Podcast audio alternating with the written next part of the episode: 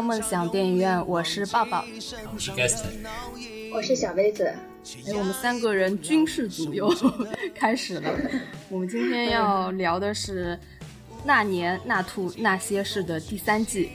呃，因为被大家催了不行了，就赶快来录这个第三季。然后在录之前呢，呃，我说一下我们的 QQ 群的群号，呃，是四九零八七八零幺二。然后呢，要跟大家说一下，因为本来我们入群是没有什么密码的，但是最近呢，呃，经常混进来一些不可描述的小广告，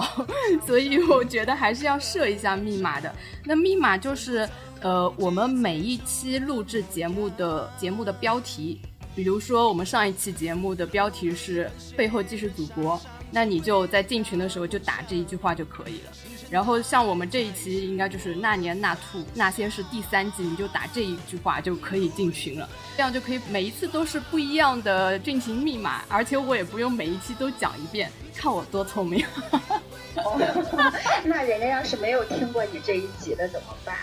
哎，倒也是哦，要不我每一次都稍微讲一讲吧，反正肯定是影响人气，但是也没办法，为了保障群里的空气稍微安全一点。没关系，你就每一期的时候就说本周的入群密码是这一集的标题，标题然后就可以了。对对，就这样也挺好。然后还有一件事情就是，我们上一期《战狼》节目里面，我一开始说错了一个事儿。我觉得这个事儿还是挺硬伤的。我把那个《美人鱼》的票房说错了，它是我们目前为止国产电影的最高票房。然后，但是我不知道为什么，对我脑子里面就一直记得是《捉妖记》，因为那时候它也引起了一个话题嘛。我不知道是不是它票房也被剪掉过，也不知道什么。反正，然后我脑子里就把《美人鱼》给屏蔽了，所以这个呃，抱歉说错了。不是什么大事儿。对对，我也觉得不是什么大事儿。好了，那我们就废话不多说，开始进入呃我们的兔子系列了。嗯，到了第三季呢，基本信息我就不介绍了，大家可以去自动找我们的前面两季。然后我就说一下第三季的一些变化吧。其实第三季呢，我感觉跟前两季变化不多，但是有一个比较明显的变化就是。这一季里面会模仿很多经典电影里的片段，比如说有一个片段就是兔子模仿了教父的情节，就是兔子化身为教父跟他们谈判。对你，你注意到了吗？没有？哪一集？我对电影不太熟，好像是第一集里面就有，就是两个骆驼问兔子来买武器。然后兔子就穿了一身黑色的燕尾服，嗯、然后嘴巴里叼了一朵红玫瑰，用那个《教父》里的台词跟他们讲嘛，看上去很有、哦、很有逼格的那种样子嘛。哦，就是那个在小黑屋里谈判的时候。对对对，然后他谈完了之后，还把那身衣服丢掉了，说总有一天我要让全世界的人民都穿上我们中国的衣服。嗯，我说那个怎么风格那么怪异？就是我觉得这一季比较明显的一些改变，还有一个片段是模仿了《星球大战》，这里面是鹰将他说了一，他对骆驼说的，他说我要告诉你一个事实，就是其实你是天行者卢克，而我是达斯维达斯。那的潜台词就是我是你爸爸。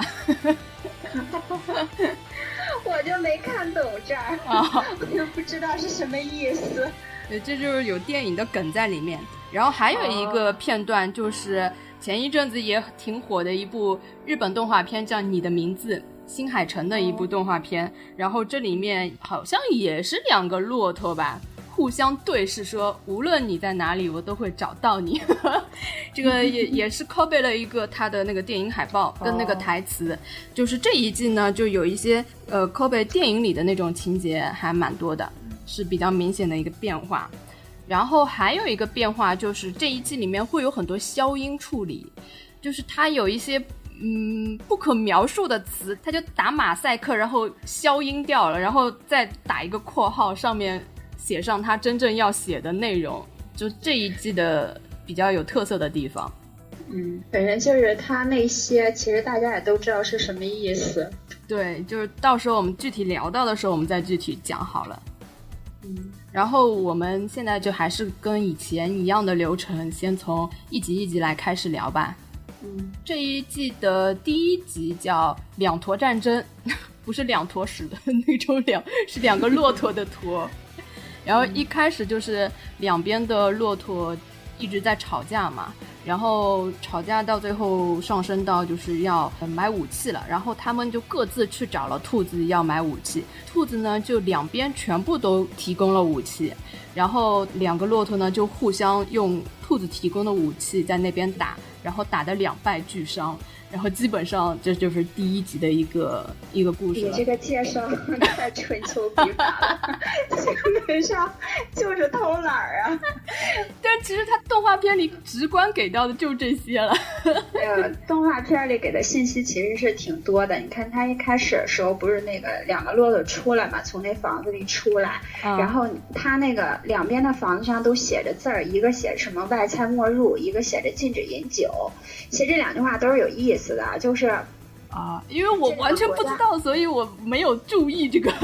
因为伊朗和伊拉克他们俩都是那个穆斯林国家，就是伊斯兰教的国家，就是它整个人口都是以伊斯兰教为主的，而且国内的人口呢，全都是主要都是那个什叶派穆斯林为主。两个国家都是，然后一开始的时候，伊朗是美国扶持的一个叫那个巴列维王朝，就是他在台上是一个君主制国家。在七十年代的时候，还是从五十年代到七十年代吧，他们父子两代呃国王，后来是被伊朗的霍梅尼推翻伊朗伊斯兰解放运动组织。霍梅尼不是是他这个组织的头领嘛？他带领这些那个伊朗伊斯兰解放运动的人，这是不是把那个就画面里是狮子是吗？对，一开始不是他们俩打架的时候，就是嗯，两边说，嗯，这边是我的边界，这边是我的边界，围着一条河打架嘛。嗯嗯，他在河这边，他在河那边，呃，然后打架的时候，一开始出来是一个斜着戴着一个军帽的一个人，就是戴着一个贝雷帽的，这个形象是非常突出的，就是萨达姆。萨达姆不就一直戴着一个贝雷帽的形象吗？嗯嗯然后呢，一开始跟他打的时候，是一个头上戴着王冠的一个骆驼，哦你记得吧？啊，这个就是指的是巴列维王朝的那个国王，然后就指的是那个当时在七九年之前，呃，伊朗还是在巴列维王朝的统治之中。后来呢，到七九年霍梅尼上台，然后伊朗就完全变成一个政教合一的国家了。而且那个霍梅尼一直就是呃想在中东这一边推行政教合一这种体制，所以他一直就是从他上台之前，他就一直输出革命，就是伊拉克南方是什叶派的发源地，是什叶派穆斯林的发源地。然后呢，霍梅尼比较不满意伊朗的一点就是萨拉姆他们等于是一个军政府，他不是一个政教合一的政府，他对这一点比较不满意，所以他在伊朗的南部呢，呃，就是搞了很多输出革命的运动，就是挑拨那边的伊斯兰教的这夺权啊什么的，就什叶派穆斯林夺权，包括支持当地的那个库尔德解放运动。所以萨达姆对他也比较反感。哦，对，还有一开始的时候，他们不是那个界河的问题嘛，就是他们在那个河两边，其实这条河就是阿拉伯河。阿拉伯河呢是那个就是你看伊朗和伊拉克他们两个国家就是呃古巴比伦的嘛，就是四大文明古国之一的古巴比伦的形成的国家嘛。然后幼发拉底河和底格里斯河呢，在就是在伊拉克境内后来汇聚成阿拉伯河。阿拉伯河的下游吧。就是快入海的那一段呢，有差不多一百多公里，在两个国家的交界处，就是是这两个国家的边境。当时他们是在被其他国家统治的时候呢，关于边境的界限呢有一个争端。一开始是在靠近伊朗一带的浅水处设置的边境，后来双方有通过就是。二战之后吧，又通过一些协议，然后签订了一些协议之后，就是把它定在了那个河的中中间线上。后来就是伊拉克，就是这条河呢是伊拉克到进出波斯湾的一个唯一的一条通道。到了那个谁上台之后呢，他想把伊拉克做成一个地区大国，然后就是他就觉得这个界限我要这么跟伊朗分的话，我就亏了，所以他有这个欲望，就是想独占阿拉伯河。然后这也是他当时发起战争的一个原因。啊，而且还有一个原因，就是六十年代的时候，苏联和埃及，因为埃及以前一直是阿拉伯国家的老大嘛，然后，呃，苏联跟埃及的关系，然后有了点变化，然后苏联就觉得他应该在中东扶持另外一个国家，然后取代埃及的地位。当时他觉得伊拉克这个位置比较好，然后就扶持伊拉克，而且萨达姆上台之后也确实有这方面的意愿，然后他就一直在扶持伊拉克。到了七九年，那个霍梅尼上台之后呢，他又对美国，就是一开始不是是巴列维王朝是一个亲美的王朝嘛，然后霍梅尼上台之后，他又对美国，呃和西方特别不满，然后发起了很多就是反美反西方的一些运动，而且当时就带着那些伊斯兰解放运动的人，把那个美国大使馆给砸了，还劫了大使馆里所有的人，然后美国这边跟他谈判吧，然后反正进行的也挺艰难的。反正得罪美国得罪的比较惨，所以当时那个谁就看着这个状况，就是那个骆驼出来之后，不是看到一群狮子跟那个呃国王在打架嘛，他就想我趁现在不打你，还什么时候打你？所以他就在这个状况之下，他就趁着他们跟美国又交恶，然后又有苏联支持他，他又有这个进攻的意愿，所以当时就入侵了伊朗，然后这个战争就是在这个背景下发展起来的。哦。这场仗一直打了八年，然后国际上一直有一个说法，就是说这场战争呢，就是用最先进的武器打了一个最落后的战争。对对对，动画片里也有讲。哦，对，然后那个他们这两边呢，其实武器都比较那个什么，就是呃，伊朗那边以前它是亲美的嘛，它的底子其实都是一些美式装备的底。然后伊拉克这边呢有苏军的装备，然后美国后来也支持他，美国给了伊拉克很多支持。后来到了八十年代中期的时候，就是里根上台之后，他两边卖武器，结果还被国内的那个在野党还给揭露了，反正这件事闹得还挺大的。嗯，当时那他们两边打的时候呢，就是为什么后来都找中国呢？像伊拉克就是出于一个就是武器它的来源不能太单一的一个考虑，而且美式的装备在沙漠里确实不好用，因为它太精细了，太精细了之后你这坦克开出去遇点沙子就卡了，遇点沙子就卡了，所以他老是得带着一个维修，然后维修呢他自己又做不了，他就得靠美军，他也。就是养不起这些装备，所以后来他就发现，他们通过那个哪儿，就是买了一些中国的装备之后呢，发现挺好用的。然后，然后伊朗是通过什么方式也买了一部分。反正当时整个八十年代，中国的军工是一个什么状态呢？就是当时军队不是允许经商嘛，然后中央给他们的就是你们自负盈亏。然后他们基本上是没有生意可做。你说这些军工厂，他们怎么懂什么经商什么的？没有什么需求，他东西也卖不出去。因为我们是一个基本上是个被封锁的状态。然后，所以他也卖不出去，人家没有人要我们的军火。然后，好多那些军工企业基本都是靠什么生产点什么暖水瓶呀，然后什么什么茶缸啊这些东西活着，就半死不活的这种状态，工资都发不了的那种。然后后来伊朗和伊拉克的订单来了之后吧，据说多的时候那一年的外汇能达到三十多亿美元。然后据说当年，当年我们一年总的外汇收入，就是如果不计算这个的话，基本上是二十多亿，就是比一年总的外汇收入都高。嗯，所以还是挺那个什么，就等于是两伊战争救了中国的军工企业。那个动画片里面嘛，就是那个一个骆驼跟一个狮子说：“我们要想办法找一个多快好省的武器供应商。”对。兔子这边本来就是这种，就是我们的东西基本上是苏式装备的底子，然后他们要用的话，其实也比较方便。本来伊拉克当时买我们的装备也是出于这个考虑，嗯，后来。用下来发现还行，据说就是当时有一个盛况，就是两边开那坦克吧，然后在沙漠里跑嘛，然后那个那个后边就扬起来好大一片沙子，然后远远看上去吧，就跟那孔雀开屏似的，然后这车就这么跑，然后也不坏。反正坏了呢，它也便宜，扔了也不心疼这种的，反正就是这么个打法。然后其实除了那个坦克之外呢，像什么自动步枪之类的，然后就五六冲这种，还有像我们上一期说过的那个幺零七，这片子上是不是也说了那个幺零七火箭炮？我没看出来哎。他不是有一个什么还买多少赠送一节电池，然后有干电池就能发射，没有电池也能发射，只要把后盖一敲开，然后它那里边有火药的那个线嘛，那线都是一条一条跟那拉面似的，然后你就点那个，就是有有点危险。我最近两天我还看过一个视频，反正也是中东的，就是把那后盖敲开了，放在一个平台上，就一个水泥地面的一个平台，然后也不用瞄准，哦，对，它自带刻度，你知道吗？然后你只要调好那刻度就行，它不用其他的什么瞄准镜啊这些的。你要是不会用这些，你就不用用，你就往那儿一放，反正就是命中靠信仰嘛。反正就是多远之内还是杀伤力还是挺大的，反正就是这种神器卖的非常好。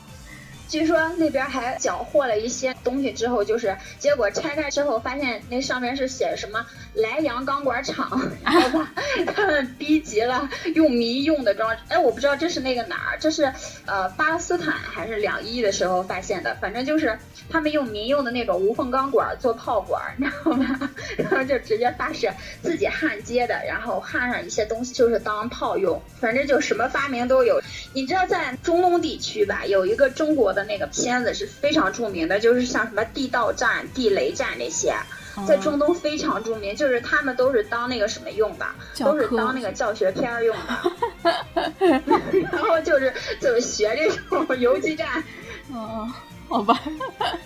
还是很神奇的。那到了第二集。呃，第二集讲的是西瓜与糖，但其实这一集有很多梗我都没有看明白。他一开始上来呢，就是还是呃两个骆驼继续在打嘛。你刚刚也说他们打了很久，打了八年嘛。然后这里面就有一些消音处理嘛，说他们拿着从哪里的，然后消音了买来的武器，然后其实就是从兔子那边买来的那些你知道不可言述的一些东西。反正当时好像不是直接从我们这儿买的，好像是我们转了一道手，比如说他找了一个美国的地下的军火商，你知道吧？就是那种黑道的，类似美国黑帮那种的，你知道？就是找了那种人，然后先从我们这儿买了，就不是直接从我们这儿买的了。不是直接买，然后先从我们这，就是号称从我们这儿买了之后，比如说他可能说交易的时候是报关说是这种东西，然后也不装船，然然后从我们这边直接拉到那儿，呃钱，然后再转到我们这边，反正不是直接从我们手上卖出去。哦，然后就是他不是有很长一段话都被消音掉了嘛，然后就有就是弹幕帮他补充说，作为幕后黑手供应商，说的就是兔子嘛，对，差不多。我们其实在这场战争中，我们不偏向任何一方。其实按理说，我们跟伊朗的关系还是比较好的。我们从伊朗也弄了很多美式的装备，然后对我们发展军工也很有帮助。基本上我们原则上其实还是跟伊朗关系比较好，然后在这场战争中，呃，伊朗后来后期还买过我们的地对舰导弹，嗯，这生意做的还挺大的，因为美国对他封锁嘛，他也没地儿买去，所以只能用我们的。嗯，然后画面里呢，就是我们一只兔子在吃瓜，而且我们一直在吃瓜，就作为吃瓜群众嘛。然后接下来就是。看到那个戴帽子的骆驼跟那个狮子两个人，呃，为了一只西瓜发生了战争，然后打了老半天，两败俱伤之后就觉得很亏，就是 为什么要为了这个西瓜打成这个样子，还不如早就说交换一下条件就好了，就觉得自己好像被坑掉了。接着呢，就是鹰将就来。对那个兔子抛出橄榄枝，说：“你们要不要来吃这个牛排呀、鸡腿呀？”然后兔子虽然很想吃，但是每次那个鹰叫说：“那你就加入我们吧。”然后兔子就拒绝他说：“不。”然后兔子最后说：“呃，你们那里虽然有吃不完的牛排和鸡腿，但是你们没有糖啊，更没有家呀。”然后就结束了。但其实我不知道这个糖是什么意思。他可能指的是就是八十年代的时候吧，因为当时军工的情况就是比较惨嘛，然后那些人基本上是吃不上饭的。当时不是流行着一个口号，就说生产导弹的不如卖茶叶蛋的嘛，然后他们确实也揭不开锅这种状态。可能当时美国对我们军工的一些比较尖端的一些工程师或者什么的，有一些就比如说像人才引进那种的，想引诱他们过去吧，然后好多人没有同意。嗯，这个就是第二集的内容。这一段反正也挺意识流的，我也没有太看明白。对，这一集它具体指的是什么？但是当时确实是有这个说法，就是，呃，因为八十年代的时候，我们确实很谴责这种行为，然后美国就一直说说什么科学家是没有国界的，美国人特别爱说这句话，说科学是没有国界的，什么科学家是没有国界的，就用这种话来那个宣传嘛。你看美国人多会洗脑。呃，对呀，然后后来的时候，到了九十年代。我们也开始说这句话了，因为苏联解体了，我们开始了啊，从苏联搂科学家，我们也开始说科学是没有国界的，然后 反正风水轮流转吧。呃，我看到后来我就用的招我我就觉得兔子跟鹰酱越来越像。对，就是有一个说法嘛，就是大家都说世界上最大的 美粉就是中国。因为呃，后面马上就要我们讲到的第三集。第三集叫“不能把梳子卖给和尚的不是好商人”，然后一开始就是兔子跟鹰将分别在卖给这个骆驼跟狮子两边，而且都是互相两边都提供他们武器嘛，就觉得他们俩臭味相投，你知道吗？然后还互相鄙视，互相说你这种就是两边都给武器的就叫国际援助喽，然后互相就表面都很虚伪，实际上都有自己的很险恶的心意在里面嘛。所以就感觉他们俩好像，然后第三集也讲到了你刚才说的，就是呃鹰将提供的武器嘛，打了一下就卡壳了，然后接下来兔子马上就很激昂，在叭叭叭叭叭叭叭一一通子弹乱发，就是特别的耐操嘛，而且他把这个枪什么放在地上踩呀，狂踩也不会踩坏。后来呢又变成了丢导弹，也是。这个导弹发射过去，鹰将发射过去的，只能把船炸坏掉。但是兔子的导弹一丢过去，连渣都没有了，就是那种攻击力特别特别爆表的那种。就是两方面一对比嘛，那人家这个骆驼肯定买我们的武器嘛。然后后来鹰将就突然间跟兔子说想要买飞机嘛，然后兔子就受宠若惊嘛，就觉得哇。居然可以跟大流氓做生意了，然后也是坑了他们一笔嘛。说好像你们要买就要什么两个中队一买什么的，反正鹰将也答应了。这个时候兔子其实还是赚了蛮多小钱钱的。这个就是嗯，前头一开始就是两边就是鹰将跟那个骆驼互射导弹那一段，就是互相打船那一段。嗯，就是当时在八十年代中期，美伊之间就是美国跟伊朗之间，就是在海湾还有一个攻船战。嗯，就是双方互相打从这个港口过去的对方势力的货船，直接打那个民用船只。然后美军那边可能就是导弹用的比较还有节操吧。然后伊朗这边就是买了我们的那个导弹之后呢，反正就是把美军的一艘船就直接给。炸两节了。反正当时伊朗封锁霍尔木兹海峡的时候，因为伊朗就是在霍尔木兹海峡的就在它的旁边嘛，然后基本上这个海峡还挺窄的，伊朗地对舰导弹直接就能封锁整个海峡。然后从这儿过的游轮呐，大家也没办法，因为这是一个必经的一个出海口嘛。从波斯湾出去的石油都得从这儿过，你没辙，你也没别的地地儿走。所以为什么这个地方特别爱发生战争，也是这个原因。所以当时的游轮 没办法，就是有一个现象，就是伊朗哪国的都打。就是不打挂中国国旗的游轮，因为这个很明显呀，你从我这儿买的导弹，你还打我，这说不过去嘛。嗯，对，大家也都心知肚明是什么原因，所以八十年代中期吧，有一个盛况就是。本来就是中国自己的游轮都不爱挂自己的国旗，出于各种原因都不爱挂自己的国旗。但是在这一段时间当中，就各国的游轮从这儿过的全都挂中国国旗，搞得跟中国特别繁荣昌盛一样。然后都是从这条路过去的，全都挂中国国旗，然后可以平平安安过去，伊朗就不打。嗯。其实美国建蓝军这个就是中国卖给他飞机这件事儿，嗯，也是在整个中美灭区的和平典范计划的一部分。然后那个，呃，当时是因为在那个越南战争当中嘛，美国不是打那个越战嘛，美军发现他对苏联飞机不是特别熟悉，他就一直想建一支蓝军部队，然后做针对性训练，就是做假想敌部队用。然后那个，嗯，当时呢，他从不同的渠道，因为他有很多盟友，其实是跟苏联关系也挺好的，有苏式装备的，从很多那个盟友当中也用不同渠道弄了几架飞机，但是完全无法满足他的需求。后来他就在国际市场转了一圈看嘛，然后就发现中国的飞机，因为我们的以前自制的一些飞机从歼五开始。歼五、歼六、歼七其实都是苏联飞机的，就是米格系列飞机的底子。就歼五是那个米格十十七，然后歼六是米格十九，然后歼七是米格二十一这样。然后美军发现就是正好能对他的胃口嘛，可以完美模仿苏联的那个米格二十一。哦，我想所以就是想采购几架中国的歼七。他本来是想买一个中队，然后后来 谈谈谈谈谈，就后来买了两个中队，买了两个中队，然后我们的那个飞行员还过去陪他们一起训练。据说训练的时候呢。因为我军的那个作战的都比较猛嘛，然后 就是美军的那些飞行员没见过这种做法，就是两架飞机贴到一起了，就眼瞅人家就已经撞上你了，这飞机真的就硬往上撞那种的，然后给美军飞机吓得够呛，说没见过这种战法。就是当时我就有一个说法叫“空中李向阳 ”，就是动不动就想跟人拼刺刀这种，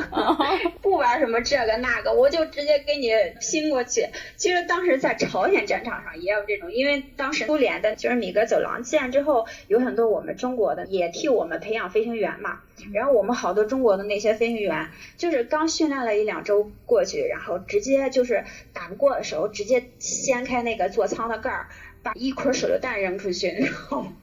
就都是这种的。然后反正路子很野那种的。然后美军当时还挺那个啥，说这这什么套路，没见过这种。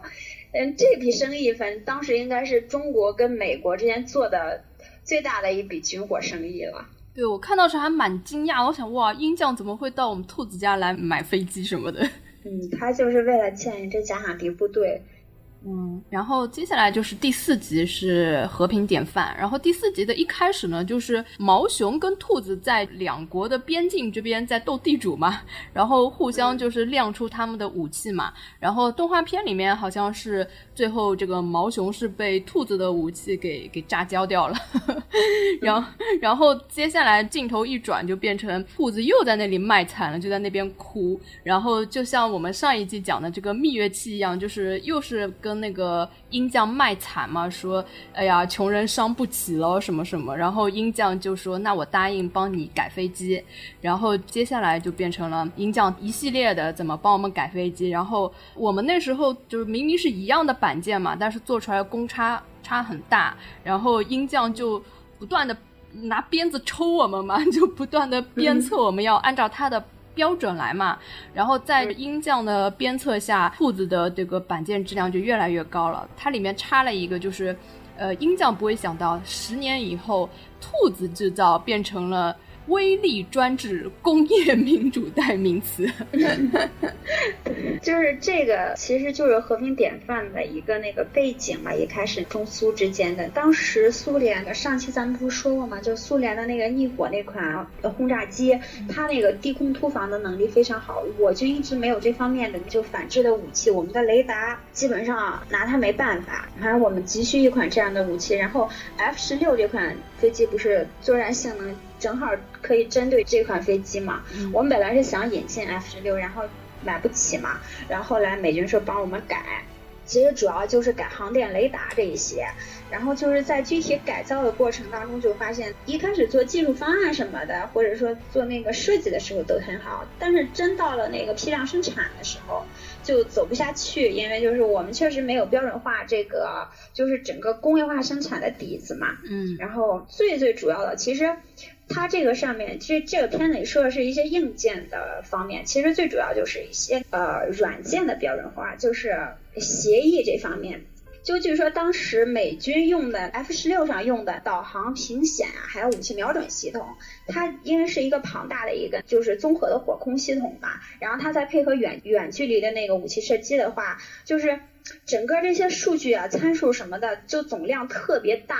然后。设备之间各个接口，然后连接的时候，它就非常困难，就是呃做起来就比较难，然后相互之间各个系统互联呀，然后协同什么的就特别困难。所以美军当时制定了一个标准，就是在各个接口之间呢制定一个标准，就类似一个通信协议，比如说大家都按这个协议，然后接口就非常通顺，然后就相当于我们现在全世界都用一个 TCP/IP 的协议这样。所以这个最初就是美军搞的，就是为了就是美军的航空航天这边搞的一个采用的一个协议。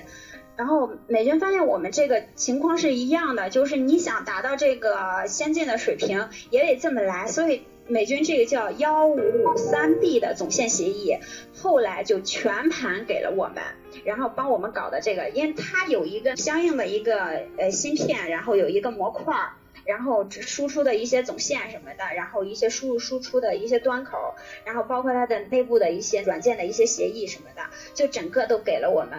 哦，一开始我们肯定是引进呀，到了八十年代末，就是中美蜜月期结束了之后，我们就开始自己做这个，就是根据我们，反正我们国家的逆向能力大家都懂的，嗯，到现在我们已经就是完全可以自主来做这些芯片和模块。美军反正对我们的帮助，在这方面来说是非常大的，因为等于就是把我们从一个原始生产的状态带到一个现代化的工业生产状态。对啊，所以这个是对，这个是对我们非常非常有帮助的一件事儿吧。因为早期的时候，你看我们没有什么批量生产的概念，就都是一些也跟科技一样那种感觉差不多，就是航天领域都是这样，就是做一些标准。件儿不是特别多，嗯，就是都是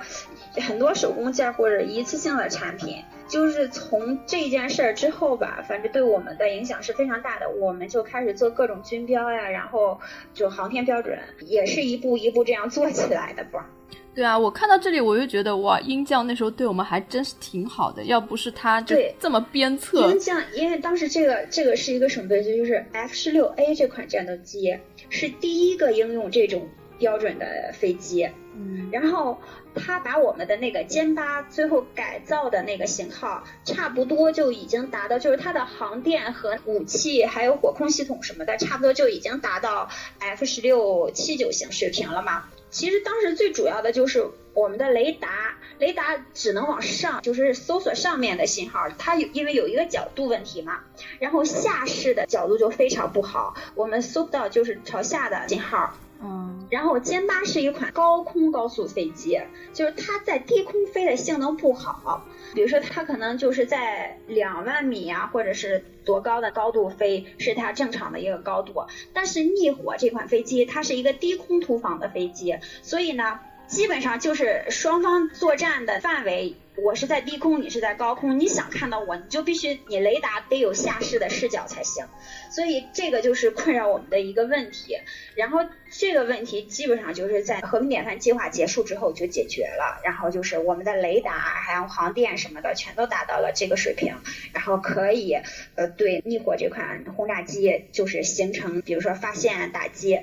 反正这个目的我们是达到了。嗯，虽然最后说革命典范最后没有完全实现吧，但是对我们还是有帮助的。对啊，有很大的收获啊。对呀，虽然我们也有很多各种付出吧，或者是被骗呐，或者什么的，因为双方都是从自己的利益出发嘛。嗯。但是最后总结下来，就是收获肯定是有的。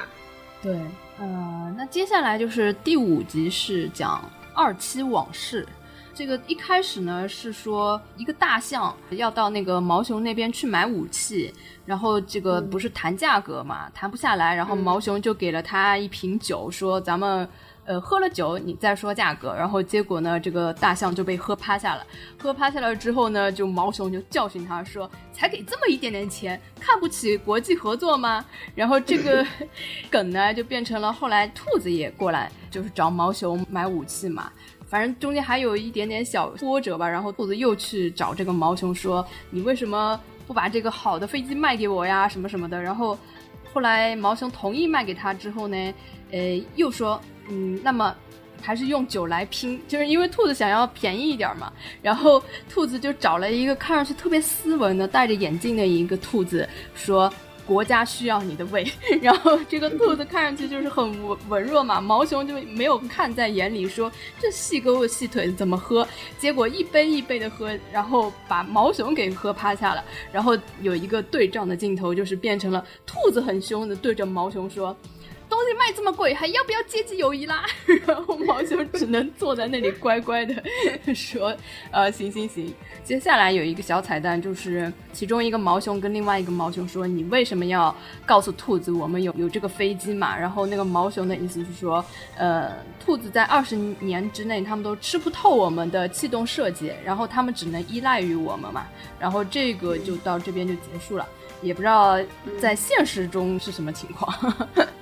这个的背景呢，就是差不多是在八九年。嗯，八九年，因为我们那个中美蜜月期也结束了嘛，因为众所周知的原因，然后美国对我们进行各种武器的禁运，然后什么技术的禁运什么的，然后技术封锁，嗯然后我们就得有地儿买武器啊。这个时候呢，就是中苏已经交了三十年了，然后两个老朋友互相一看，啊，没办法，我们抱团取暖吧，因为。八十年代末，苏联基本上也就快要那个什么了嘛，它国内的经济也比较就是经济下滑的也比较严重，然后它也特别需要就是急需补充外汇嘛，所以它也得找就是其他的军火的接收商，所以就是双方这样一拍即合，然后就是重新交好之后呢，开始就是准备从这边采购一批那个飞机。本来苏联以为我们会买它的米格二十九，因为我们刚才不是说过嘛，就是我们自研的那些飞机，整个系统下来都是什么呃米格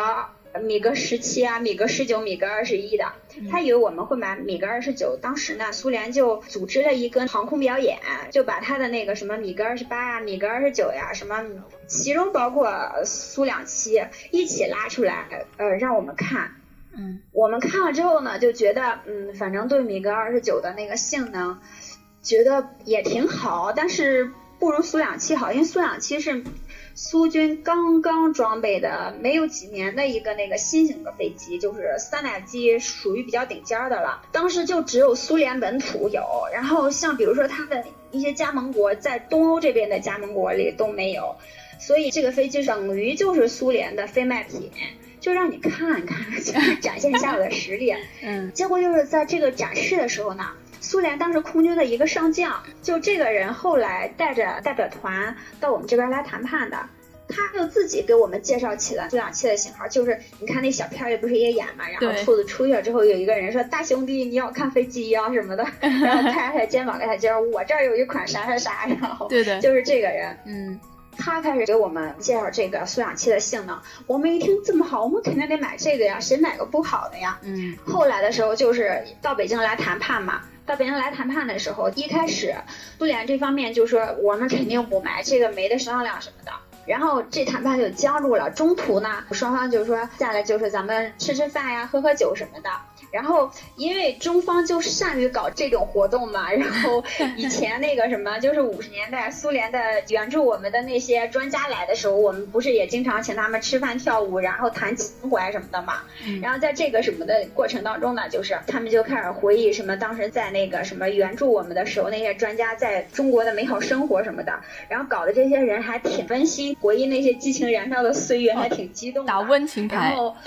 嗯，对，然后就在酒桌上吧，就是刚一上酒桌，然后他们有一个军区的一个首长，就啪就。一拍桌子说：“那些什么打火机点不着的酒就别拿出来了。”嗯，然后这人一看他就知道是什么意思，因为他们这个 组织了，就是他们叫什么外事什么局，反正就是等于是就是专门负责那个军事就是军火出口的这个单位嘛。嗯，他们经常跟别人这么搞，就比如说就一开始演的那个跟印度，然后说让你喝酒，人家印度都是吃素食的，人家哪喝过酒，全都干不过他们，然后他们就开始抬价。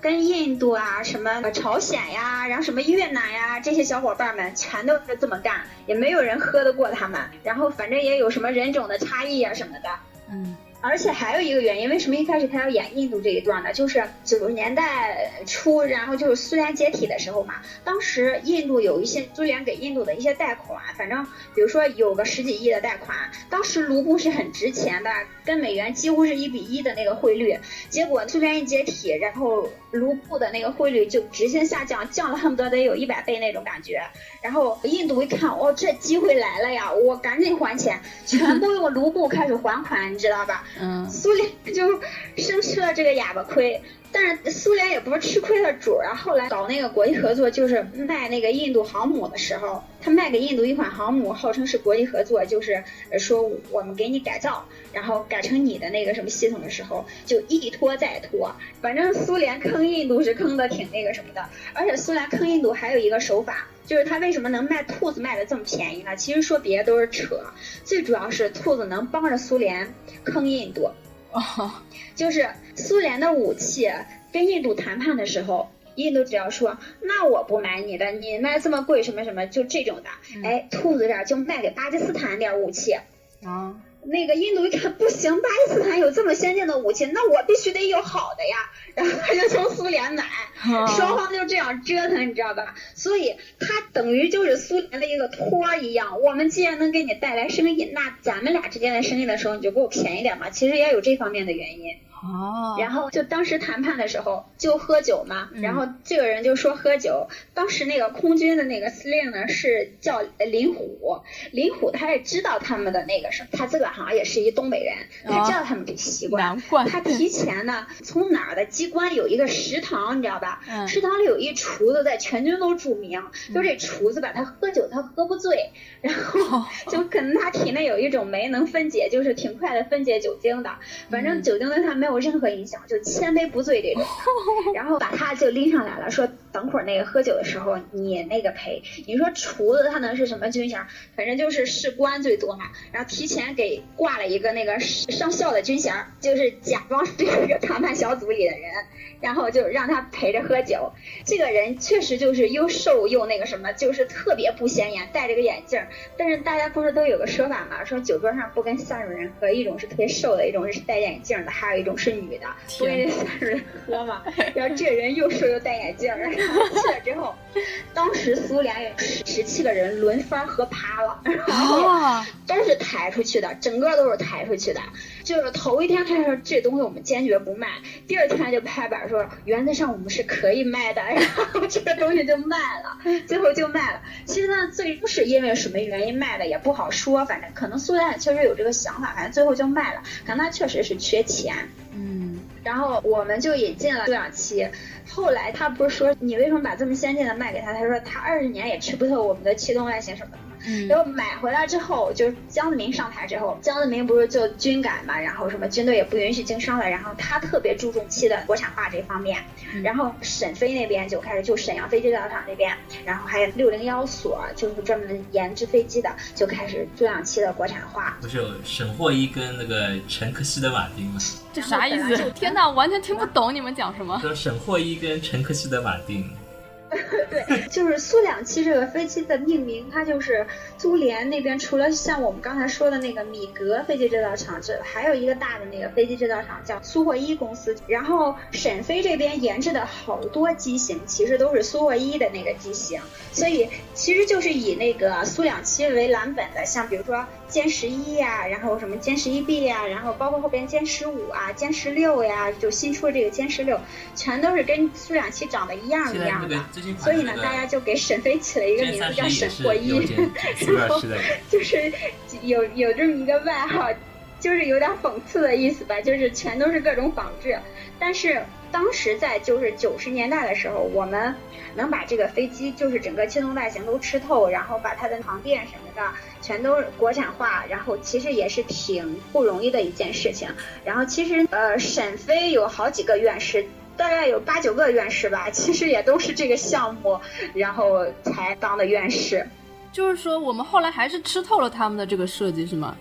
对呀，咱们上期不是说过嘛，就是他们飞机在自己国内那个什么发动机只能飞一千五百个小时，到了我们国家我们修一修，然后研究研究就能飞三千个小时，所以我们对这个其实我们的逆向能力是非常强大的呀。然后不仅吃透了，还能各种改造。所以他们的小心思落空了，是吗？呃，对，其实这个他他不是那个。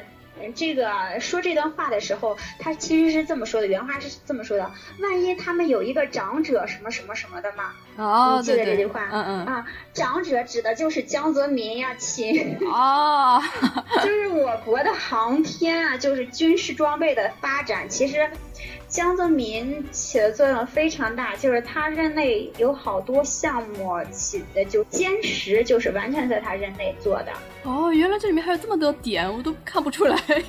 对，歼十是我国第一款自主研发、自主生产的飞机。歼十当时整个那个什么，就是你看我们以前的飞机全是有原型的，就是不是苏联的，就是什么美国的，要么就是什么以色列的，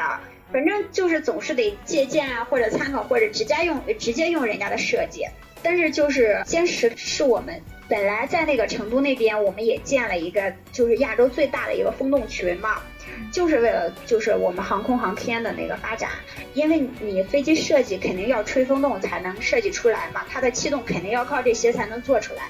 然后成都这边有一个飞机的制造厂，然后还有六幺幺所也在这边，它是一个研发的机构，然后这个研究所也在这边，然后歼十和歼二十都是成飞这边做出来的。所以程飞有一个绰号，就是沈飞不是叫沈获一吗？程飞叫程洛马，就是就是洛克希德马丁公司的那个什么，就是他们的飞机做出来都很科幻的，就是特别民主的样子，就是跟美军的飞机那种感觉差不多，所以大家就管沈飞叫沈洛马。好吧，我一开始我以为你们说的沈飞是一个人呢。不是，是就是沈阳飞机制造厂。好吧，这这是一个组织。啊，好吧，你们的名词还真是很多。然后接下来就是《海湾风云》这一集，一开始呢就是一个骆驼在那边哭，说手里捧着窝窝头，然后就是钱都被兔子给坑掉了嘛。回想起来，当年兔子就是说。我们的怎么怎么便宜，天天都是双十一，然后他就买买买买买买，然后他说原来我是一个千手观音的骆驼，然后等嗯。从兔子那回来就变成了维纳斯，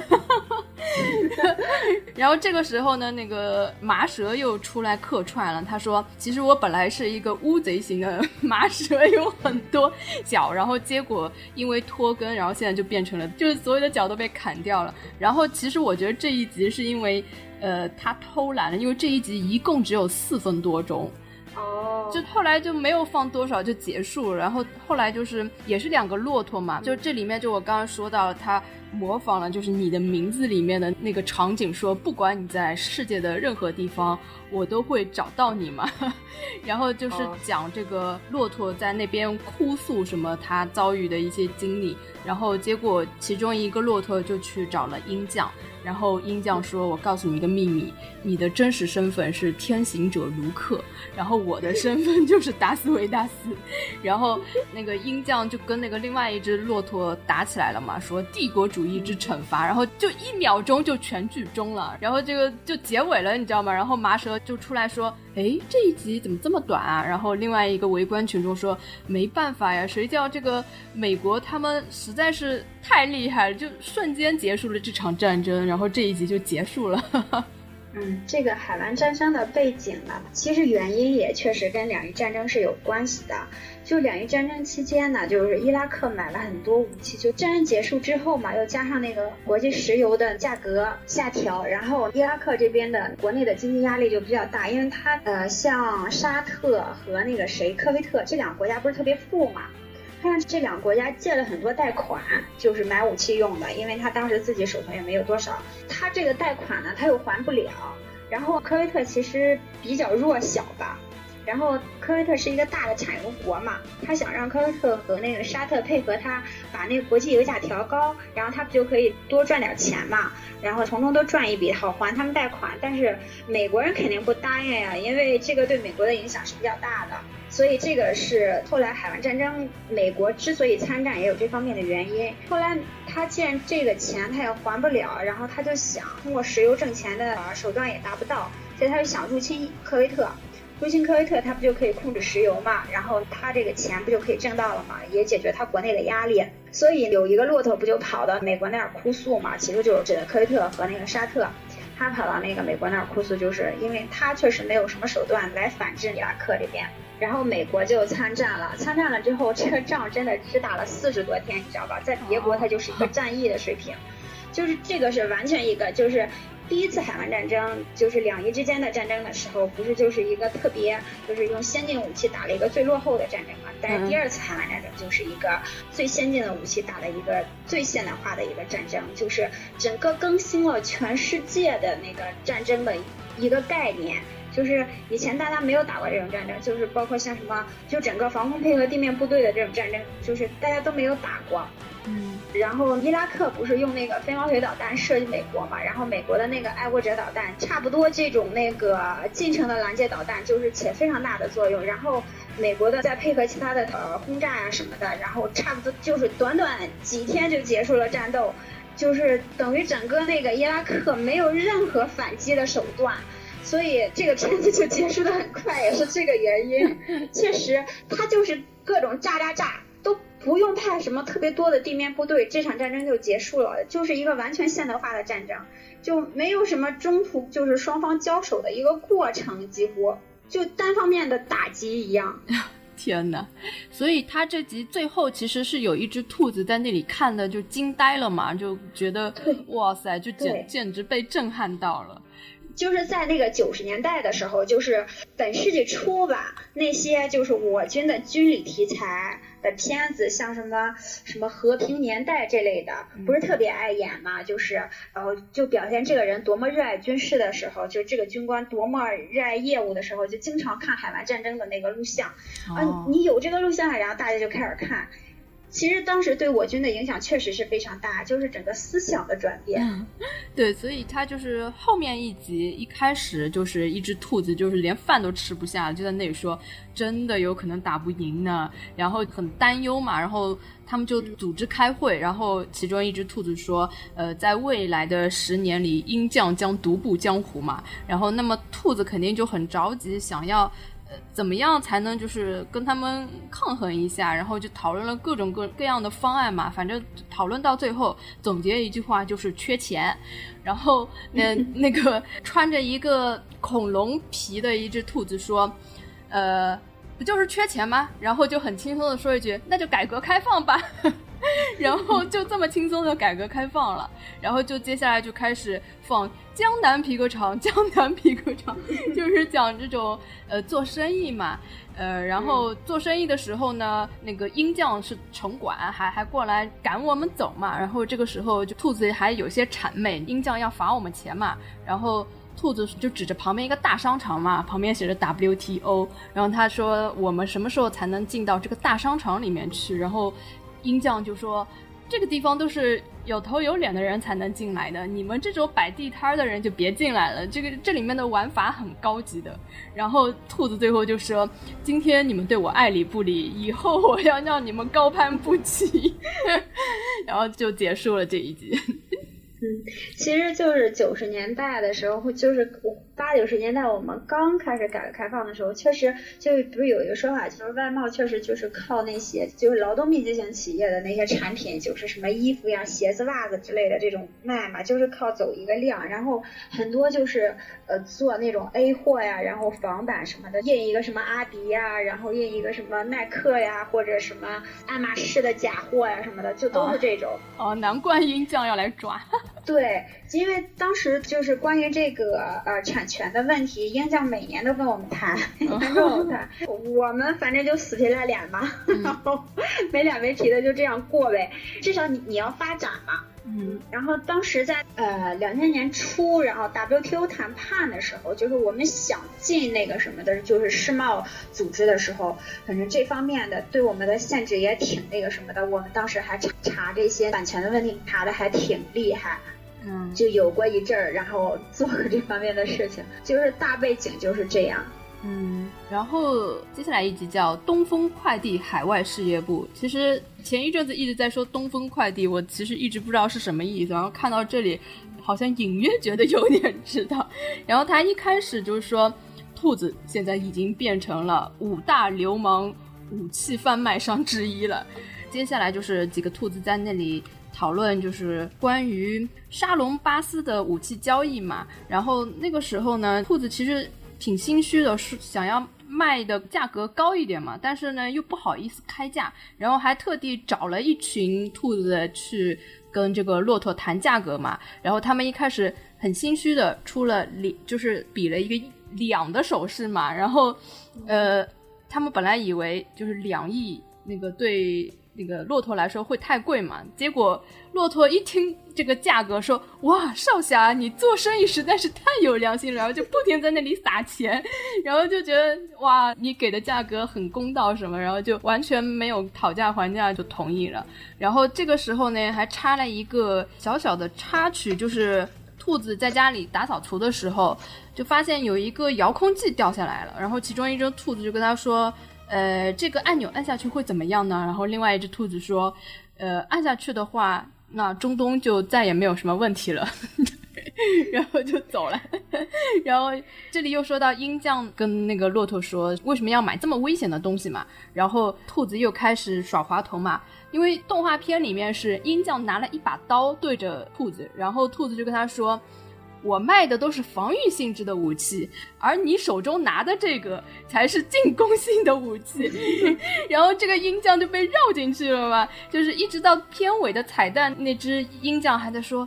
我手上的这个叫进攻性武器，你卖的这个叫防御性武器嘛，特别搞笑。”然后骆驼呢还跟兔子说：“呃，我交了那么多年党费了，你能不能？”卖给我就是什么二十一型的二踢脚什么，然后兔子说这个真不能卖，然后反正最后没有说有没有卖，就这一集就结束了。嗯，然后这个就是我军史上的最大的一笔军火交易，就是卖给沙特的东风三的中程的弹道导弹。那所以东风快递的意思就是东风导弹了。我军的导弹几乎就都是东风系列嘛。然后从那个什么最早开始就是呃。就是什么东风三呀、东风五呀，然后什么到现在东风二十一什么的，不都是东风系列嘛？然后这种战略性的武器全都是东风系列的，然后所以大家就管它就就跟顺丰差不多那种感觉嘛，反正就是送快递那种，就是踹门用的。然后就是大家就说说法就说东风快递使命必达，还拒绝拒签，然后货到付款 这种的。哦。就经常开这种玩笑。当时卖的时候呢，是一个背景，就是当时叙利亚跟以色列呢争夺那个戈兰高地，然后以色列是那个美国的爸爸呀，所以美国不能 看着他被打嘛。当时支持了以色列非常多的武器，然后就沙特感觉自己就是嗯整个阿拉伯国家之间，他感觉自己的情况比较危险，所以他就想买这种就号称是防御性的武器，就是他感觉自己的安全受到了威胁。他就想买点就是能制约以色列的嘛，嗯，然后苏联不卖给他，因为他离苏联不远，所以苏联绝对不会卖给他像这种东西，然后苏联不敢卖。因为你想呀，比如说像东风三可以达到那个两千八百公里的射程，就号称是两千八百公里的射程，这个完全可以，就是从沙特完全可以打到苏联境内的，所以苏联肯定不卖给他，美国更加不会卖给他了。你一个阿拉伯国家跟那个以色列的犹太这种国家本来就是死敌，他怎么可能卖给你这种大杀器呢？美国也绝对不会卖给他，他没有办法，他就全世界看了一圈，那你说谁有这种东西？法国吗？什么英国吗？这两个是美国的盟友，他也绝对不会卖给你，况且他也没有。然后看来看去，只剩一个中国了。嗯。然后当时呢，就是中国跟沙特还没有建交，沙特还是支持秃子的，然后还是跟台湾建交的，所以。沙特的那个什么呢，就是直接派了个亲王直接过来，然后当时打的旗号是就类似什么就是什么商讨建交呀或者什么这种乱七八糟的一个旗号，而别人也信，因为也说得过去嘛，然后没有引起什么太大的注意，反正过来谈了，我们也穷呀，而且我们又胆大，谁不敢卖我们也敢卖呀，然后。就后来就真的同意卖给他了，反正中间谈判吧，整个或者接待的整个过程，就是最后下来说同意卖了，同意卖了，这个军方就开始布置任务，说这咱们以多少钱卖呀？因为没做过这么大单的生意啊，就不知道卖多少钱，也不知道人家国际市场是什么价格嘛。嗯，然后这种东西也没有人卖过，这怎么卖？后来研究所那些设计人员呢，就开始在那扒拉着算算算，把那成本价翻了几番，然后咬着牙报了一个两千万的价格，就是两千万美元的价格。嗯，原来是两千万，不是两亿啊？不是，一开始他们是按这个。去报价的时候呢，报了个一千万还是两千万？天哪！呃，我记不太清了啊，反正就差不多，比如说是一千万美元的价格，因为当时我们的汇率也不是特别那个什么嘛，就是如果按美元报的话，报不了特别高。然后报了个一千万，当时去谈判的时候呢，不是那个演人是说伸了一个手指，这个数，然后就是那边就说一亿啊，然后就说兔子一听也懵了，什么一亿？我想说的是一千万呀，然后。然后那个他不是伸了 两个手指吗？他伸了两个手指，伸了一个手指，一个手指不是两个。然后那个 那个沙太就说：“少侠，你的什么时候？你的价格太公道了。”然后就这样。后来那个兔子也懵了，兔子说：“我说的是美元。”然后那边说：“我说的也是美元。”然后后来兔子咬了咬牙，心说。这么有钱呀？然后我就说，这可是不含什么售后的呀。然后，那你维修什么怎么办？后来维修还收了一笔钱，你知道吧？就是整个售后服务什么还收了一笔钱。说这上面不是也谈了吗？就是说，那那个我们后面售后什么的，你得给我们那个什么呀？就是还卖了几只军兔过去，就是那个技术人员还带了几个过去。嗯。然后装船走的嘛，后来大家不是都管沙特叫狗大户嘛，也是从这上头来的。就是买东西的时候，你已经觉得已经多的不行不行的了，人家再给你翻个十倍还觉得很便宜。然后后来这个东西买回去之后，嗯，当时呢就是嗯，一共是买了三十六枚，三十六枚一共是三十五亿美元，差不多就是等于是差不多是一亿美元一个这样买回去的。然后那据说啊，就是后边有一个那个发射的按钮，那个是什么意思呢？据说当时吧，还赠送了一枚核弹头。就可能是双方谈判的内容嘛，就是最后谈判下来就说赠送他一枚核弹头，但是你送了，因为这个就是有核国家对这个是很敏感的，就是你可以是一个负责任的大国，这个东西在你手上控制的时候，你可以控制它，你知道什么时候发生，什么时候不发生。但是像这种国家你就没法控制了，所以这东西卖出去，这个发射的密室不能卖给他，就是。那些密码什么的还在我们手上，就是当时谈判呢说，如果你一旦要使用，你跟我们这边提那个请求，然后就是提完之后呢，我们二十四小时之内把这个密室给你送过去。然后当时就是这么个就是说的，所以他大扫除的时候扫出来一个这个嘛，其实就指的是一个核弹头。这核弹头真要炸了之后，中东确实就什么事儿都没了。天哪，那他们等于那那不等于他们的命交在我们的手里了吗？呃，那我们是负责任的大国呀，他们的命本来就在我们手里，他们不买，我们手里也有很多，我们想打他不是也很容易吗？但我没这个必要嘛，所以这个就叫负责任的大国。为什么？就是你知道这五常是拿什么借口来要求那个核不扩散的？你们都有核，不让别的国家有核，就是拿这个原因来那个什么的。嗯，那他们也对我们是足够信任啊。他不信任我们就不卖呀，因为这个东西是一个卖方市场，你你要不你就别买。嗯，这个东西能给你就已经是瞧得起你，让你在这放着就已经是天大的那个，就是赚便宜了。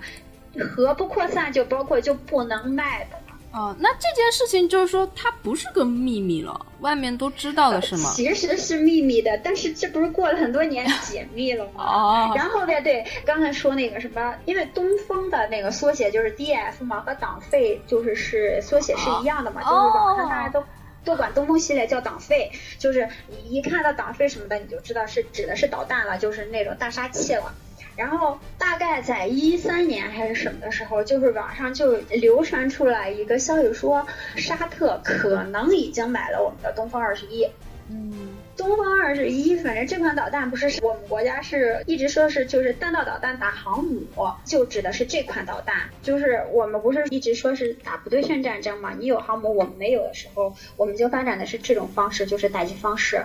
哦，所以他动画片里面也说骆驼想要买我们的那个二十一型的二踢脚嘛？对，是指的这个。对，但但是他最后也没有说兔子到底有没有卖给他。对，现在就是这个消息是有的，就是，呃，沙特那边的一些官方的不是特别高层的人呢，也放过这个消息，说我们已经有了，然后或者说我们要买了或者什么的，反正就这种双方都没有明确的放出来，因为这种交易不可能拿到明面上谈。嗯，反正是有这个风声的。对，其实卖没卖，大家也都心知肚明，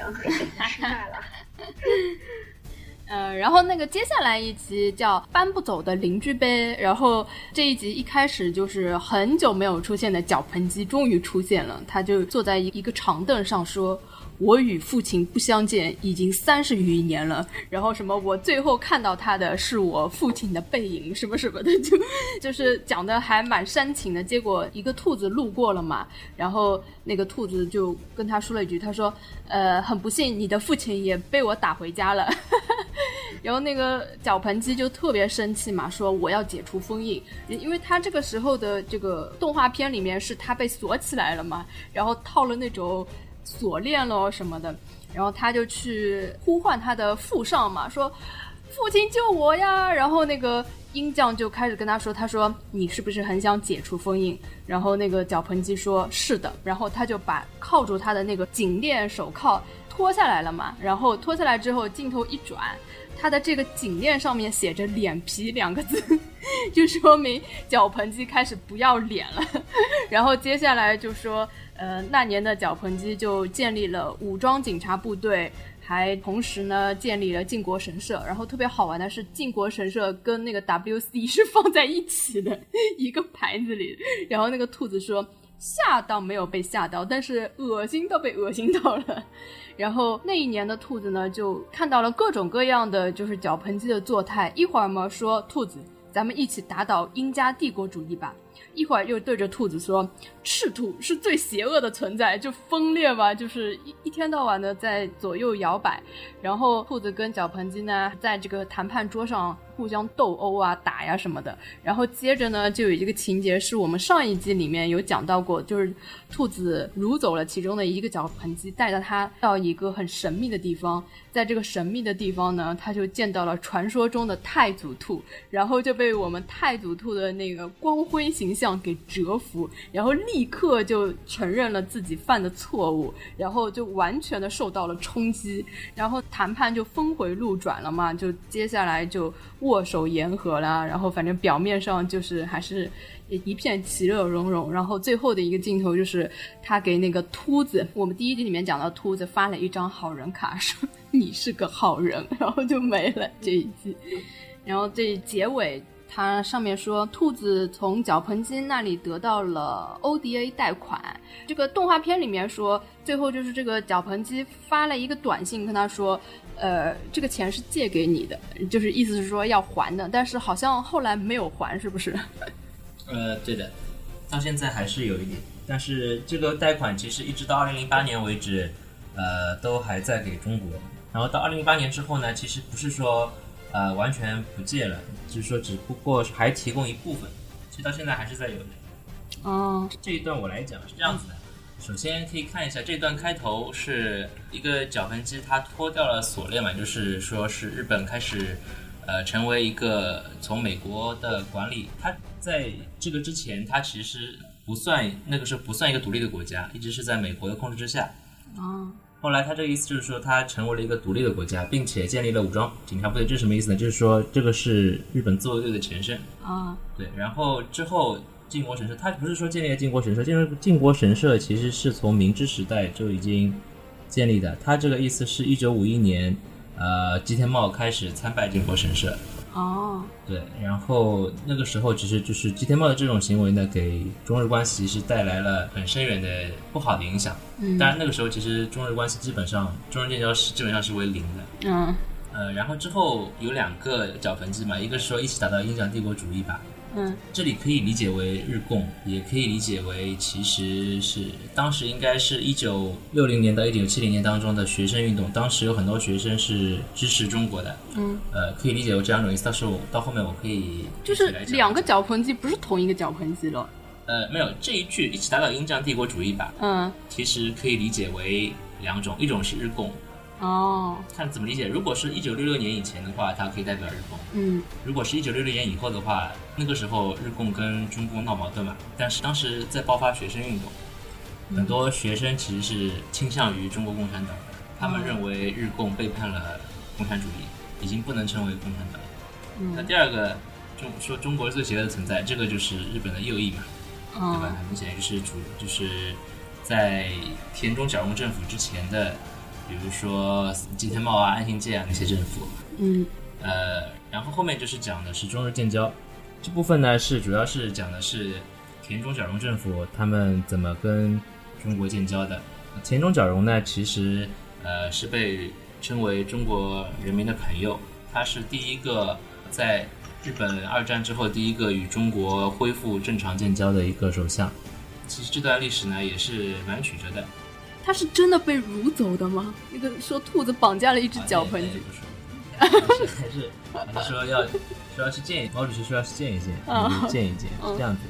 呃，先我先说一下田中角荣这个人，他其实呢是所有首相里面唯一没有读过大学的。对的，他在日本政界里面被称为 u s a t o 就推土机，他的执行能力非常的强。啊，对，然后他给日本很多人想到七十年代，因为中日建交是一九七二年嘛，七十年代，所以说很多人想对那个七十年代，然后很多人会想到昭和啊、泡沫经济啊这些东西。在广场协议之前，呃，日本经济经历了四个景气时代，那田中角荣政府呢，差不多就是最后一个时期。哦所以他那个时期呢，日本的经济是很强的，已经超过西德，那个时候东德西德嘛，嗯是日世界上第二强的经济国，经济强国。所以说，日本战后从一九四五年到七十年代，才三十多年，已经从一个非常破败的一个国家，直接恢复成经济上世界第二的强国。所以日本人当时，哦对，其其实田中角荣，田中角荣是很厉害的。然后他给日本做哪些贡献呢？一个是中日建交，嗯，一个是苏日建交，第二个是日本列岛改造计划。日本列岛改造计划呢，就是帮助日本进一步恢复经济。然后他在日本中日建交方面呢是这样子的，他当时跟是跟我们的周恩来总理进行了一些会晤。那为什么说谈判桌上那个什么去吧去吧甲子园是什么，意思？一开始双方谈的不是很拢嘛，虽然双方都是有意向说是要恢复建交的，然后田中角荣政府的一些对华的政策方面也是蛮积极的，嗯，但是很多地方都是谈不拢的。具体为什么说有一个冲突呢？是因为田中角荣在一个宴会上面说错一句话，他说，呃，之前给中国人民添麻烦了。哦，对对对对对，对，嗯这个这句话呢，其实从日语角度来讲是这样子的，因为日本人不太会用那种反省的很厉害的词，他们认为添麻烦了就是其实已经算是一个程度蛮厉害的一个词了，哦就，是其实已经算是为代表日本政府向中国政府道歉了。对，但是我们就觉得你这个根本不真诚，当周恩？来觉得哦，我们死那么多人，就有一个添麻烦，然后就冲突就爆发了，你知道吗？后来那个田中角荣还进一步做过解释，他说其实我是想要道歉，但是就是日语上就是这么表达的嘛，但是但是中国这边还是不太能够接受。这这这真的是日语上就是这个意思吗对？对对因为田中角荣是中国当时认可的，他是对中国是比较积极的一个政府。嗯，对，然后之后他就去见了毛泽东，他就被毛泽东的魅力 深深所折服，对，然后就开始了那个中日正关系正常化。然后 ODA 这个事情呢，是他的下一任政府，呃，三木武夫。嗯，三木武夫其实是贯彻了田中角荣的一些思想，包括比如说对华的一些积极的政策啊，还有一些包括开放 ODA 贷款啊，等于说中日关系在田中角荣这边就是完全一个转折。他的前一任跟中国的关系就不是很好。那我再来回过来讲一下里面那两只绞盆机，就是一只一个说是说一起达到金奖吧，嗯，对的，对，那我来讲一下这个。其实我先说日共吧，日共在六六年以前，它跟中国的关系是非常好的，包括在抗日战争的时候，他给中国共产党也有很多帮助。哦，对，经常性，比如说会有，当然不一定是真的，比如说只是一些传言嘛。嗯，一个日本的士兵，然后开了一卡车的弹药冲到中国部队里来，然后就开枪自杀了。啊，对，这个可能有可能是日共地下党员。这是从日本传出来的还是从？日本上面也有的，哦或者说是在帮助中共在那边策反他们的人，或者送情报啊？还有有的，对的，还有这种事情啊？对。当时日共的领袖是德田球一嘛，德田球一还生活在延安的，哦，嗯，所以说当时的日共跟中共关系很好的。但是到一九六六年，六六年开始呢，呃，日共跟关系不好了，因为那个当时中苏矛盾也有嘛，然后中国希望日共在苏联修正主义的路线上跟中共一起批判苏联。当时日共的领袖是宫本显治，他想两边都不得罪，对。然后后来呢，就是闹矛盾嘛，就反正中共跟日共的关系也不好了。后来一九八五年，罗马尼亚共产党想要帮助中共来一起修复跟日共的关系，但是日共也也没有接受，直到现在关系都不好。对，然后有个转折点是五十年代的时候，五十年代的时候，日共开始放弃了武装斗争，不再组织工人跟学生开始运动了，因为在战后其实很多民众觉得以前的右翼政府是失败的，很多人很相信日共的。啊，然后日共开始组织学生啊、工人啊，开始武装夺权嘛。嗯。但是那个时代的日本是在美国的控制之下的，美国是不允许这种事情发生的。然后爆发朝鲜战争之后呢，他们觉得日共可能在可能会对日本当时的日本造成影响，把日共列为非法组织。哦，好复杂，他们。对的。对的。然后后来。呃，放弃武装斗争之后呢，日共重新成为一个合法政党。然后在一九七一，也就是在田中角荣政府跟中国正常化之后，他们开始正式把党章里面的武装斗争给去掉了，开始成为一个议会斗争的党。然后再说一下一九六六年那时候发生了什么事情。在一九六零年到一九七一年，整个十一年当中，日本全部都是学生运动。就是他们其实一直在很乱的过程中。对，其实整个七十年代之前，日本其实都很乱的。嗯，当时是这样子，当时岸信介想要签订一个合约，是日美安保条约。嗯。然后呢，当时很多民众想到了以前大东亚共荣圈。嗯。然后很多民众也厌倦了战争了，就反对这个条约。再之后呢，还有学生发生了全学联啊、全共道一些学生运动。但是呢，日共没有参与，没有帮助这些学生，没有支持这些学生。为什么呢？因为当时日共在一九五五年的时候已经放弃了武装斗争路线，所以他没有支持这些学生，从而也导致了一九六六年之后，日共跟中共关系不好之后，很多学生觉得日共没有支持他们，嗯，然后也没有支持中国，觉得他们背叛了共产主义，所以日共到现在为止，很多当时的人不看好日共的原因就是这个，觉得日共背叛了革命。我感觉日本人真的有点不可描述啊！他们，他们做什么事儿都做到极致，就是 当一个终身的事业。对啊。那现在的为什么七十年代之后没有学生运动了呢？其实可以从去年的一首歌，去年一首 AKB 有一首歌叫做《斯巴萨瓦伊拉娜》，也就是不需要翅膀。嗯，什么意思？它对应的是一九七一年的一首歌，是叫飞鸟乐团的一首歌，叫做《斯巴萨瓦库达塞》，就是请给我一双翅膀。嗯。当时是当时的人学生是其实很明显嘛，一九七一年，二零一六年，很明显有可能是写那首歌的作者有可能当时也参加过全学生运动。嗯，当时一九当时的学生想法是拥抱理想吧，嗯，追求理想吧，嗯，那现在是不需要翅膀，就是回归现实了。嗯，所以说很现在很多包括政坛精英也是当时参加过学生运动的，所以他们现在会反思。觉得自己当时的做法会对现在造成什么样的影响？当时的做法对不对？现在应该回到现实来，应该怎么做？包括在之后田中角荣政府跟中国建交之后，日共跟中共的关系也不好。嗯，对，一直到所以这就是这一段的整个的情况。嗯，哎呦，这一段真的是完全不了解，就 日本原来他们也很不太平。就是这一集一开始说那个日本带着链子，其实是有个寓意的，就是因为他战后签投降的那个协定的时候，就是，呃，日本投降的一个呃条款，就是说他不是一个常规国家，就是等于他是被美国托管嘛，他是不允许有军队的。然后就是一直到现在，日本也不允许对外军售。就是日本到现在一直也想变成一个常规国家，比如说他想有军队，然后可以参与到海外的一些呃军事活动当中。比如说他现在经常就是打着跟其他国家搞那个军事演习的名义嘛，想把他的军队常规化。因为你看他的军队不是都叫什么自卫队吗？嗯，他是只能有防卫性组织，是不能有进攻性组织的。如果你叫军队的话，那你就是一个正常的一个军事。等于说你是有进攻的权利的，但是他自卫队呢，就只能说如果别人进攻你，你可以自保，这个是他唯一的一个就是被授权的一个权利。突然觉得他们好惨呢。这样子，当时他那你要对你二战的那个行为负责呀，这个就是他就二战之后他就是必须做的惩罚是吧？以以此为那个代价，就是他没有对任何国家进行战争赔偿呀。啊。嗯，所以这个就是后来他成立自卫队，其实就是说他把这个链子就给解开了嘛，等于是其实也就是一个慢慢解锁的一个过程。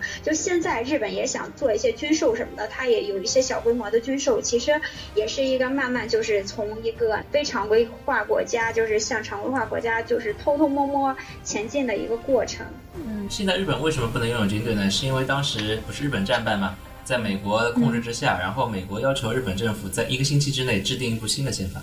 哦，然后当时的日本的首相啊，包括日本内阁，就从明治宪典当中，从那原来那套旧宪典当中变了一套新的宪法，就是现在的和平宪法。里面有第九条，就是说日本永远不能以国权的名义发动战争。对对。然后包括现在很多右翼为什么不想承认这部宪法呢？是因为他们觉得美国人跟当时的政府用了一个星期制定出来的宪法，为什么日本人到现在已经呃遵守了四十年？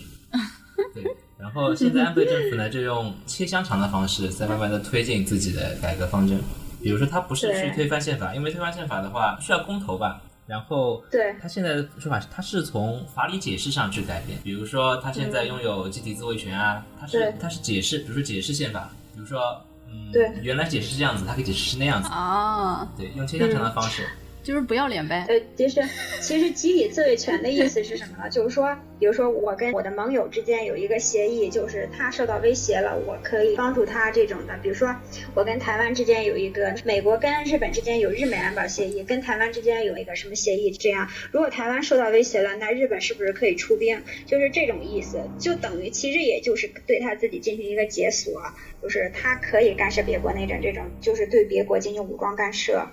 嗯。然后后边提到，就是这集结束的时候提到，就是说后来就中日建交了之后，不是好多日本的那个产品进入中国嘛？嗯，这个在八十年代，就是七十年代末，然后八十年代，就是我们小时候那时候，就是真的是特别明显，就所有的电器几乎都是日本的，而全都是最贵的。因为你想，我们卖大米、卖粮食、卖那个什么衣服、袜子，挣点外汇，然后全给了日本，然后就。几乎充斥的都是日本的家电，然后日本的电器什么的，然后贵的东西都是日本的。然后当时日本为了就是对中国进行一个文化的输出嘛，嗯。像什么聪明的一休呀，然后什么就中央台播了好多日本的电视剧啊，然后动画片什么的。像这些动画片，就像包括一休呀，然后哆啦 A 梦这些片子，其实日本的版权卖的非常便宜，恨不得就是好像当时说是一块钱一集，还是一共就一块钱这样卖的。天呐，七八十年代对中日关系是蛮好的。对，当时他其实也是为了打开中国市场嘛，因为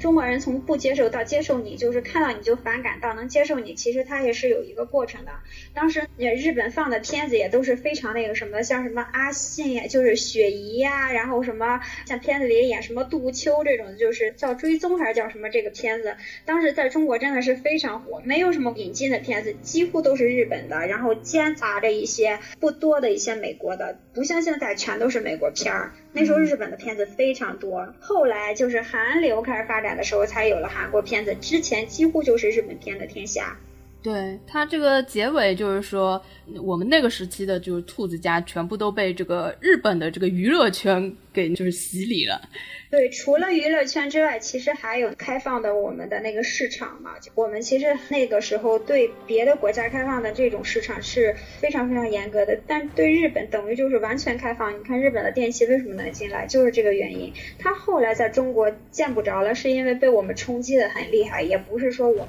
对它在政策上有什么其他的变化。嗯。所以他这个片子好像也官方吐槽了一句，他说就是说，呃，如还有谁想要我们把这个贷款还回去，那么你们看一下，就是日本人在我们这里赚了多少钱。对，其实可能我觉得他说这句话的意思就是说，当时可能呃提供这个贷款的时候，双方肯定要谈判嘛，肯定谈判的条款里也包括中国要对日本开放市场，肯定是包括这些的，所以等于是大家的一个交换，所以你也别扯什么谁还你没还你什么的。而且这个也等于是贷，就是还你的战争赔偿的。嗯，当时比如说 ODA 贷款里面，比如说当时日本帮中国援建了很多厂，比如说像宝钢啊，还有很多很多厂都是日本援建。那在当中，它其实也是得到很多利润的。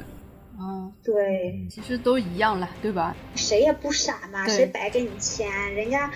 把钱拿出来，就跟中国在非洲的那个什么似的，没有利益谁去呢？对，宝钢啊，首都机场啊，浦东机场啊，都是他援建的。哦，原来是这样。哦，那确实，我们的钱确实都花在了重要的地方。对哦。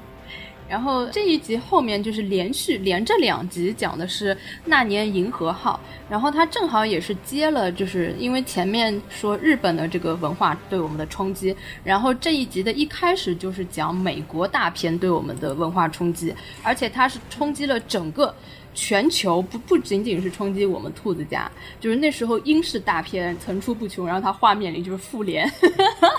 各种鹰将扮的复联，然后鹰将在放电影的时候，底下就做了什么棒子呀。就各种国家的人嘛，看到美国放的这个片子，因为他们宣扬自己是世界警察嘛，然后那那个鹰将身上穿了一件正义，然后转回头说：“我既是正义。”然后就是对这底下的这帮小动物们说：“看见没有？怎么怎么样？”就意思其实就是说你们要接受我这一套嘛。然后等电影散场之后，就发现，呃，一只兔子经过他们嘛，一边走一边洗着小钱钱，然后就跟兔子也想让我们。经受一下他们的英式的文化洗礼嘛，然后兔子一开始说，呃，不要不要，我们自己家里有。然后那个鹰将就跟他说，听说你最近赚了不少小钱钱，然后就跟他说，你是不是在卖硫二甘醇跟亚硫酰氯？然后兔子说。当然不会了，君子固穷，但也不会卖这种大杀器什么的。然后这时候，这个麻蛇就出来吐槽说：“既然你们都不卖这个大杀器，为什么你们两个都会知道这两种原料能做成大杀器呢？”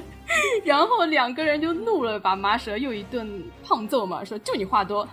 然后这个时候就接到了。鹰将又化身了零零七，说那时候白头鹰派了最好的特工，然后就画面转到了银河号上，然后就是好像这个意思就是说鹰将怀疑我们这个银河号上藏了这两种东西嘛，然后就要搜查我们，然后为了这个问题呢，把我们困在海上好几天，好像当时兔子就要不要让他们来检查这个问题呢，也讨论。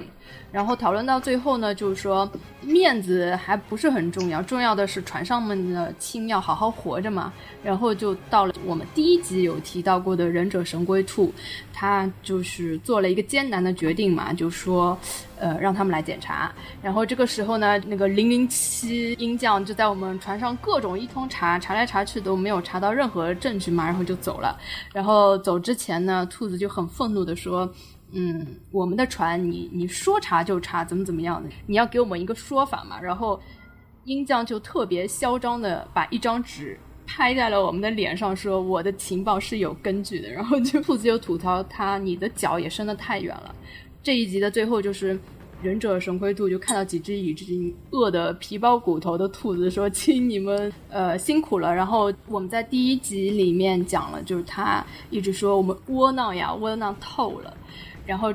这一集的最后，我不知道你们有没有发现，它最后是有一个彩蛋的，就接了这个撤侨事件，一个是利比亚的，一个是也门的撤侨事件，然后就拍了很多就是现实的画面嘛，就是那个也门跟利比亚的战争画面啊，然后是中国的战舰去。边撤离的中国公民，然后顺便还把其他国家的人民也救出来了，然后是一些记者采访的画面嘛，都很感谢中国政府。然后后面是有打出来说，利比亚战乱是。我们一共撤了中国侨民三万多人，然后也门战乱撤了中国侨民六百多人，而且他最后还打了一句话，就是“亲们，无论你身在何处，我们都会接你回家。”而且他配的是就是真实的撤侨的画面嘛，然后立刻又让我想到我们最近正好就是火爆上映的《战狼二》，讲的也是撤侨事件嘛，然后结合这个来看，就会觉得哇，好泪崩，就当年。当年我们就只能窝囊的让别人到我们船上来无理由的就搜查，但是现在我们就可以不要让人家这样无理的来对待我们了。其实当时就银河号事件是在九十年代初，应该是九三年吧，就是克林顿时期吧，他对中国做了很多事情。其实中国。九十年代到二十一世纪初吧，有三大耻辱，就是在那个江泽民执政时期。嗯，然后他等于是就是为什么大家就管这个叫那个什么呢？就是他一直说闷声发大财嘛，就一直没有受这种挑拨。一个就是这个银河号事件，第二个就是九九年美国就是轰炸中国的南斯拉夫的大使馆，然后还有一个就是二零零一年美军的那个侦察机直接撞击我军歼八的那个飞机，然后直接导致我军的那个王伟牺牲。然后后来他们的飞机又迫降到我们的那个海南的机场。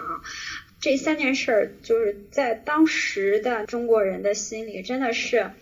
就没法排解的一种愤怒。然后国家实力不强大，就被人这么欺负，因为这是非常明显的，就是欺负你。嗯，就没有任何原因，因为这三个事儿都是没有任何原因。就银河号事件是什么背景呢？就是他拿着一个清单，就是你的装箱单。就说你这一船货物里有运到伊朗的，然后我们这清单上就说我得到情报了，就说你这船上有这两样化学物品，你就是要支持伊朗，他们要制造那个化学武器的，这个因为是禁运的东西嘛，你要有的话你要承担责任的，然后人家可能也要对你进行一个制裁。其实本来他也在对我们进行制裁，因为从八九年之后他一直就对我们进行各种制裁嘛。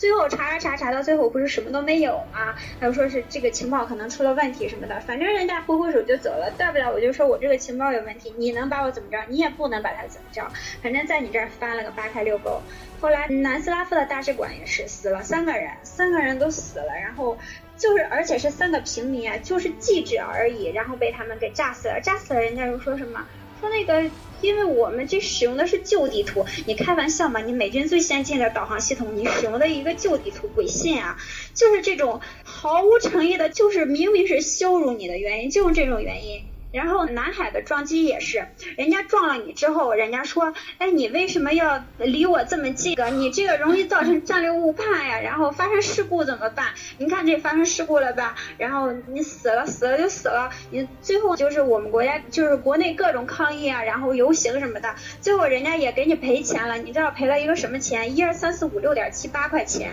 就赔了这个数。你说这不是就是生生打你的脸吗？就是而且。当时大家就一直在争论什么，就像刚才就是咱们说日本那个事情的时候，就是说嫌他说的是就是给中国人民带来麻烦了。美国这个事儿更严重，当时呢我们就要一个说法，就是说美国国内的报道一就是说一直对这件事表示非常的 sorry，然后呢就是从英语来说一个正常的道歉的里面就是用语应该是 apologize，对你用 sorry 的话就是一个头的一个非常那个什么的，就是我心里很难受。其实 sorry 的意思就是我心里很难受，对这件事儿是吧？但是我未必道歉呀，这未必是我的错，我我我可能挺同情你，就是这个意思。所以当时甚至都已经憋屈到只能争论这个了。你没有办法再要求他其他的。这三件事情，就是克林顿期间对中国的这个就民众的情绪影响是非常大的。然后这个银河号事件呢，当时就是我我们的船开出去，就是从好像是从天津港出去的一艘船，然后这个船中途呢还绕了其他的国家，因为它要装货卸货的嘛，有到不同地方的沿岸的国家，它都去了好几个。一开始的时候只是说要查伊朗的货物，一开始呢就这个船停在了沙特吧，好像是，嗯，停在沙特沙。特也没办法，其实沙特跟我们的关系是挺好的，但是他也没办法，因为他是要骑美国，美国就要查你没辙，你就得让他查。然后沙特其实也不太愿意做这个事，但是他没辙，他只要就跟着查。查之后呢，就双方签了协议，就说没办法的，那个这个船已经被他们扣押了嘛。然后沙特说你不让他查，你这船就不能走。那中国也没辙，因为你靠在这儿，你船停靠在这儿，船上的那个船员确实是没有任何水呀，没有淡水，你活不成呀。就是船上的补给快要没了，就僵持了差不多三十三天的时间。这么久啊！对呀，这个船一直在那儿得待了，就是小四十天，然后后来就没办法，就让他查了。呃，一开始就说只查跟伊朗有关的货物，运到伊朗的，或者说那个要在这儿卸的这些，你不是手上有清单吗？咱们就查哪个集装箱是到哪的，是有报关的时候是有是有依据的嘛？就拿着你报关的这个清单来查。美国人手上也有这个清单，结果把所有的箱子没有这种，美国人还不干，就说嗯，你可能放在别的箱子里了呢。然后就非要让中国人把那所有的箱子都打开，就是要扩大它的检查范围，就是说全船的货物都查，因为很多货物其实是就是第三方的，人家就比如说我是运到那个荷兰的，我是运到沙特的，我是运到那个什么伊朗，不是运到那个呃科威特或者哪儿的，跟伊朗没毛关系，也不是从中国过去的，也不是运到伊朗的，都得查。就是美国说，所有的你这七百多个箱子，我全要查，七百多个集装箱一个都不能省，都得查。然后就当时又对这个谈判谈判了很长时间，反正沙特也挺烦这件事儿的。后来没办法，就中国又说你查也可以，咱们三方查，就不能只是你美国人在这儿那个什么，就中国和沙特也得那个什么。查完之后大家签字，就三方签字，谁也别在那反悔了。最后呢，就是沙特的和中国的人还有美国人，就是三方一起查的。等到最后一个箱子打开了之后，里边呢就全都是鞋子呀、衣服呀，然后这些什么盆儿碗儿啊这些东西，真的就是没有任何乱七八糟的。还有一些集装箱里装的液体，这些液体呢也都查过了，就是它的化验也都做完了，跟这两个东西都没有任何关系，就是最后也没有查出来。当时不是沙祖康负责这件事儿嘛？就等查完了之后，沙祖康跟那个美国的那些人说了一句话，他说：“你们的情报都是一块钱买来的嘛。”然后说了一句这个。但是你说，其实沙祖康在那个外交部吧，也有一个绰号叫沙大嘴，就是他这个人脾气确实是比较不像那些其他的那些外交人员似的，就是有什么话就是都是外交语言，他会说一些情绪化的一些语言，然后什么的，就是反正在。国内民众吧也挺喜欢这种风格的，他后来在驻联合国也做过一些那个事务，然后也是这种风格，反正也挺著名的。但当时你就算是谁去，你也没办法，他就是一个强权政治。当时美国就是最巅峰时期嘛，九十年代他最巅峰的时期，他真的是见谁灭谁那种的。就是这种霸权主义，你也没辙，最后就这么憋屈的让他查了。反正我们政策就是先发展经济嘛，我现在也打不着你，我也没办法，我也打不过你，也没辙，我也没别的办法，就只能憋屈屈让人查了。反正咱们深挖洞，广积粮，以后再见呗。嗯，我看他最后他不是有打出来这个真实的历史事件嘛？他说，呃，就是事后接受采访的时候说，在历史事件发生时，我们每一个人都代表着国家，国家的荣誉和个人的行为从来都是息息相关的。主要是国家一定要强大，个人才有尊严。所以我就觉得他最后就是。彩蛋里面是那个我们近两年的一个撤侨事件，所以我就觉得看的就特别感触，就对比特别强。以前就是根本没有保护自己国家每一个民众的能力，但是现在就已经可以了。对，真的是这样。现在其实我们不管是经济啊，还是政治影响力，在全世界。也只有前面这一个国家了。以前的时候真的是见谁被谁欺负，没有任何影响力，只能在夹缝中求生存。就是美国人也也不支持的，然后苏联人也不支持的，我们去跟人家做一些外交上的努力，然后发展一些外交关系，然后有一些盟友什么的，只能是这样。但是现在慢慢发展嘛，然后我们现在国家也可以就是保证你民众的一些安全和尊严了。以前真的国家没有尊严，你个人真的是没有尊严的，谁也瞧。瞧不起你，你的大背景就是中国人，你脸上就写着你是一个中国人。如果你的背景是中国的话，中国的强弱对你是有非常大的影响的。别人看你，先是用这个眼光来看的。对呀，所以说《战狼》里面说的也不假呀。因为我看有一些影评人说，就是我们中国在撤侨事件上是有历史黑点的，所以我们如果拿这个撤侨事件来当卖点的话，应该觉得羞耻。他这个历史黑点吧，指的是什么呢？就这么说的话，我怀疑他指的是在九八年印尼的图华的那个对对对事件当中。对，对如果他指的是这个事儿的话，其实这个怎么说黑点呢？我们的人去了，去了之后，印尼那边就是中国人都撤回来了呀，呃，也不是国内，就是大陆的人撤回来了。但是有一些亲台湾的，人家不撤呀，人家瞧不起你呀，还觉得人家是台湾人，人家干嘛要那个什么呢？就是。这些人没有撤，然后最后我们也没办法呀，我们能强行把人掳回来吗？后来就是好多人被屠杀，其实都是这些人。是九十年代对吧？八十年代、九十年代。九十年代比九八年其实不早。但是我是觉得，就是国力来说，呃，一年跟一年。都有很大的区别，不能拿十年前，十年前小二十年前。对啊，你不能拿十年、二十年前的事情还放到现在来说。我们之所以现在要拍这个情节，就是因为我们现在可以。然后你现在还这么说的话，就说明你跟那些老外一样，还是觉得我们中国人还是像，就是拿以前的那种眼光来看我们，还是觉得我们很窝囊。关于撤侨这件事儿，其实国外有什么那个什么的时候，我们确实都去了。你看当时印尼是那种环境的时候，我们国家也派了船去呀。但是人家不回来，你就没辙了，对吧？这就属于个人选择了。那如果就是这次撤侨，就利比亚的撤侨也这样，就是有一些在利比亚当地的中国人，他确实在那边时间长了，他所有的产业都在那边，他国内可能也没有亲人了，他不想回来的这种也有。那你不能说这个也是国家的锅，这个就没道理了。嗯，然后这一集就结束了，后面最后一集呢？又是回到了台湾问题上面，最后一集叫。南北相望又一年，我发现就是这个系列的最后一集，老喜欢落在台湾问题上面。哎，每一集都是。然后一开场就是一个秃子默默的在角落里面看着兔子跟鹰将在那里讲话，然后就很生气的说：“明明我才是主角，就让那个导演给换了剧本，让让我就是没有机会出场嘛。”然后就很生气。然后画面就转到了秃子跟兔子又隔岸喊话嘛，然后。呃，有几个小秃子就跟那个留胡子的兔子说：“那个地方有什么好的？穷的要死，干脆我们独立吧，就这意思嘛。”然后那个兔子就把那两个小秃子给一顿胖揍，说：“我生是中华家的人，死是中华家的死人。”然后。呃，接下来就看到这个兔子就是弥留之际了，躺在这个病床上。其实看到这一段，我真的还蛮感动的。他就在临死之前就一直说：“呃，我要回去，呃，好想念就是家门口的那一口黄酒啊。”就是他到，呃，他到死都没有没有回到家乡嘛。呃，关于这一段。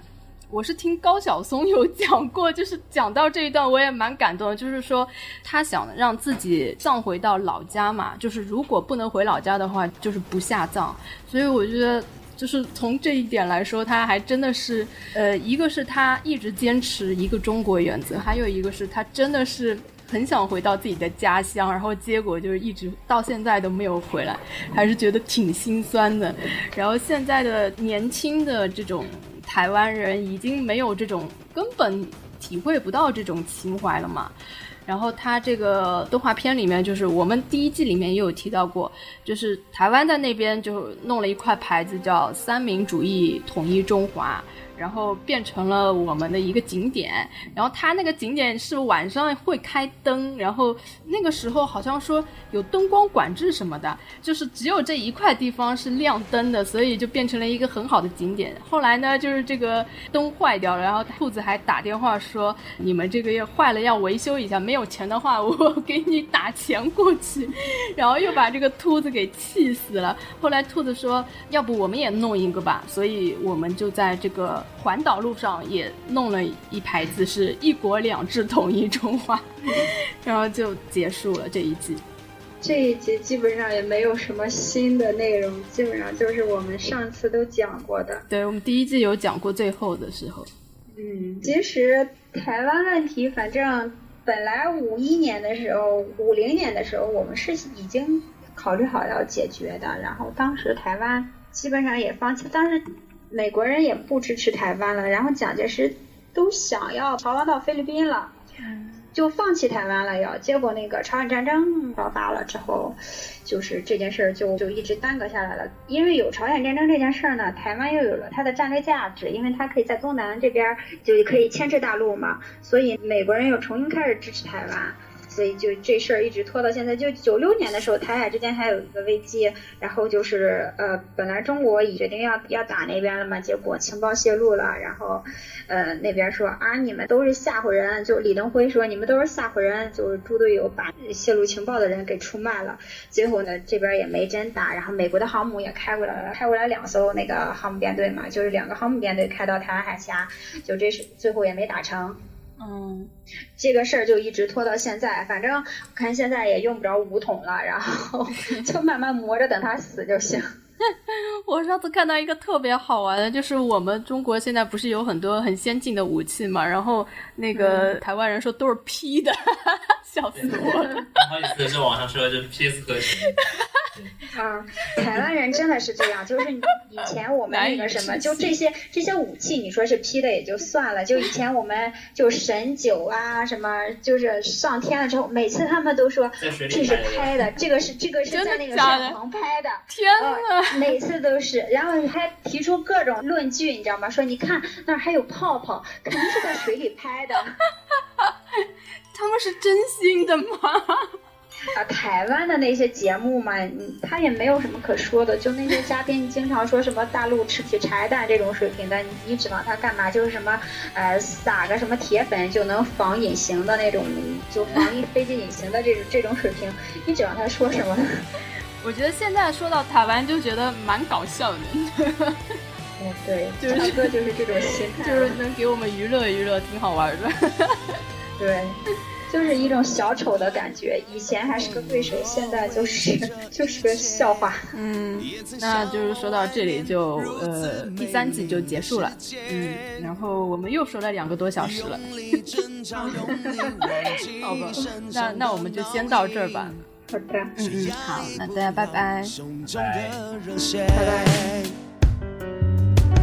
无法忘记被攻取、洗去入的昨天。选择不被过去一切蒙蔽了双眼，挥舞双臂，微笑面对我的明天，勇敢跨越我会迎风向前。剑气刺穿我的脚掌，路坎坷而漫长，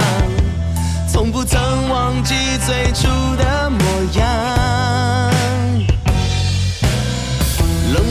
一盘血染沙场，只为了那梦想。星辰大海才是我的方向。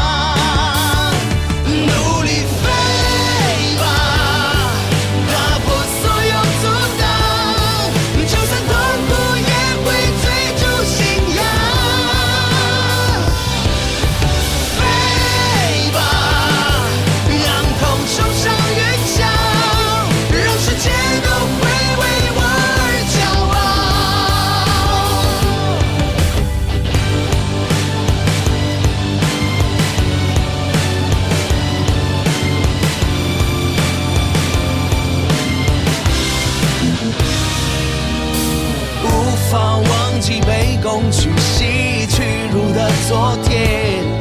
选择不被过去一切蒙蔽了双眼，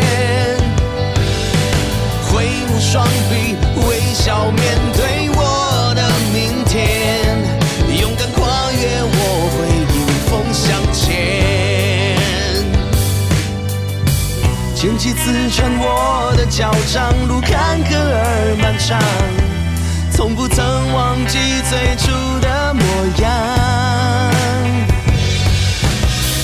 冷漠背叛血染沙场，只为了那梦想。星辰大海才是我的方向，努力